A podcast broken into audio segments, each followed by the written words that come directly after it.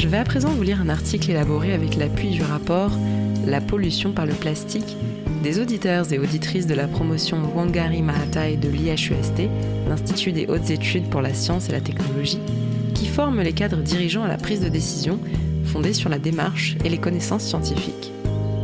Le titre de cet article est le suivant. Pollution plastique, mieux comprendre pour réagir.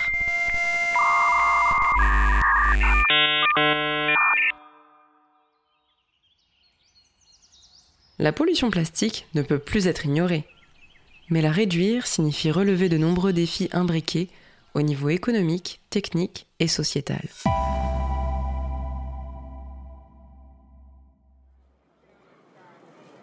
C'est un sujet qui revient régulièrement dans l'actualité. Ce lundi 14 décembre, l'Office parlementaire d'évaluation des choix scientifiques et technologiques vient de rendre un rapport sur la pollution plastique dans un contexte de pandémie mondiale où les comportements et discours semblent se relâcher, avec la promotion du plastique à usage unique. Une nouvelle alerte qui intervient néanmoins après plusieurs signes forts en France. La signature en février 2019 d'un pacte national sur les emballages plastiques et la fixation d'un objectif pour 2025 de recyclage de 100% des plastiques. 80 kg de plastique par an pour un Européen. Mais de quoi parle-t-on exactement? Côté production, le tableau a de quoi donner le vertige. En 2018, 359 millions de tonnes de plastique ont été produites, contre 2 millions de tonnes en 1950, dont 61,8 millions de tonnes pour l'Union européenne, ce qui représente 17% de la production mondiale. En somme, un Européen consomme en moyenne entre 60 et 80 kg de plastique par an, contre 4 kg pour un Indien ou un Africain. Première destination de cette production plastique, les emballages, 39,9%, devant la construction, 19,8%, et l'automobile, 10%. En conséquence, le poids économique de la filière plastique est énorme. Elle représente 2,4% du PIB européen, la France étant le troisième marché européen après l'Allemagne et l'Italie. Une pollution gigantesque. Quand on regarde la fin du cycle de vie des plastiques, l'urgence à se saisir de la question se fait plus nette. Sur les 8,3 milliards de tonnes métriques produites dans le monde entre 1950 et 2015, 6,3 milliards se sont transformés en déchets plastiques. Et seuls 9% de ces déchets ont été recyclés. L'immense majorité des déchets, soit 79%, est en train de s'amonceler sur les sites d'enfouissement ou se répand dans la nature sous forme de détritus. Cette pollution se retrouve principalement dans les océans, qui sont le premier réceptacle des déchets plastiques, mais aussi dans les sols et dans l'air. Outre les effets dramatiques causés par l'absorption de plastique par la faune marine, sur leur développement et en conséquence sur la biodiversité, la pollution plastique cause des dommages moins visibles et parfois encore peu connus. Enjeux de santé publique. La dégradation des plastiques dans la nature, par processus chimiques, abrasion mécanique ou photodégradation due au rayonnement solaire, provoque l'éparpillement de micro, voire nanoparticules dans les diverses composantes de l'environnement. En se dégradant, les plastiques libèrent des gaz à effet de serre et larguent dans la nature les additifs qu'ils contiennent. L'absorption des micro ou nanoparticules par les animaux a des effets délétères sur leur santé, notamment reproductive.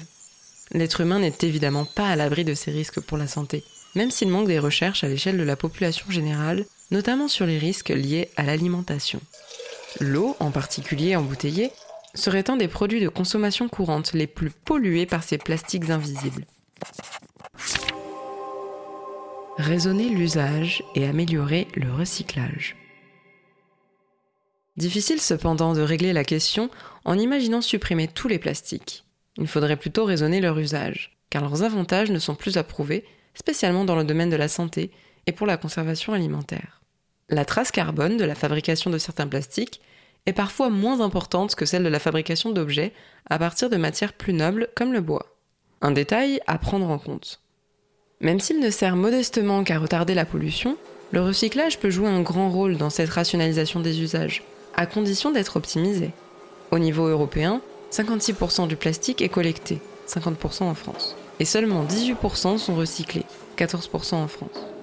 Sur les 29 millions de tonnes collectées, 32% entrent dans un circuit de recyclage, 42% sont incinérés et 24% sont mis en décharge. En France, 44% de la matière plastique collectée par le recyclage est exportée. Le système actuel comprend en effet des limites. Il est impossible de recycler sans les machines adéquates pour collecter et traiter chaque type de plastique. Une exigence très changeante en fonction de l'évolution des matières et des réglementations. Il n'existe pas de filière plastique de recyclage pour certaines matières plastiques. En outre, même si on sait recycler une bouteille plastique, seule une sur deux est recyclée, et moins d'une sur dix redeviendra bouteille. Pour améliorer ce dernier chiffre, il faudrait trier les bouteilles en fonction de ce qu'elles ont contenu. Producteurs et consommateurs déresponsabilisés. En France, le principe de la responsabilité élargie du producteur, REP, impose une contribution fiscale à tous les producteurs, importateurs et distributeurs de plastique, qui permet de contribuer à la prévention et à la gestion des déchets. Ces contributions financent partiellement les éco-organismes. Ces éco-organismes sont chargés par les pouvoirs publics de la prévention, de la collecte et du traitement des déchets et de la communication. Mais aussi, ils ont mission d'inciter les producteurs à l'éco-conception, de valoriser les déchets et de financer des programmes de recherche et de développement pour améliorer l'efficacité de la filière. Selon la Cour des comptes, la performance de ces organismes est encore mal évaluée. En outre, le système français tend à déresponsabiliser non seulement les producteurs, qui ne financent qu'une partie du traitement des déchets, mais aussi les citoyens, qui ne payent pas en fonction du volume de déchets qu'ils produisent. Autre limite importante du système français, le marché des matières recyclées en France est inférieur à 10% de ces déchets recyclés. Depuis juillet 2017, la Chine, grand producteur de produits en plastique, a interdit l'importation de déchets. Quel intérêt à recycler des déchets si on n'a désormais aucun débouché pour ces nouvelles matières? Mobiliser à tous les niveaux. Si une solution unique n'existe pas, des pistes d'amélioration existent à plusieurs niveaux. Sur le plan politique, plusieurs actions pourraient être envisagées appuyer la recherche sur les pollutions en plastique et sur les alternatives. Aujourd'hui, les bioplastiques, biosourcés et ou biodégradables, représentent un peu moins de 1% des plastiques produits. Créer un groupe intergouvernemental sur le modèle du GIEC pour le climat, intégrer cette question dans les programmes scolaires, clarifier l'affichage sur les produits plastiques pour éclairer le consommateur, que ce soit pour distinguer les types de plastique ou informer sur l'impact environnemental de la production. Du côté des industriels, un meilleur accompagnement serait nécessaire pour changer les usages et développer les solutions de chimie verte. Il faudrait aussi s'assurer d'une meilleure diffusion de la recherche auprès des entreprises, afin de raccourcir le délai entre innovation et application industrielle. La responsabilité sociale des entreprises, RSE, devrait également s'emparer du sujet du plastique, en définissant par exemple une empreinte plastique et en mesurant les fuites plastiques à chaque étape du cycle de vie pour réduire la pollution. Côté citoyen, enfin, plusieurs actions sont à envisager. Au vu des conséquences de la pandémie de Covid-19 sur les comportements, la relance de campagnes d'incitation au tri et d'information sur la pollution plastique est une urgence. La consommation responsable du plastique pourrait par ailleurs être encouragée via des applications, comme il en existe pour l'alimentation. Autre axe de progrès, le tri dans l'espace public, en s'appuyant par exemple sur la mise en place de poubelles plus grandes ou de mécanismes incitatifs. Enfin, une consultation citoyenne sur le plastique, sur le modèle de la Convention citoyenne sur le climat, pourrait permettre une plus large implication de la société civile.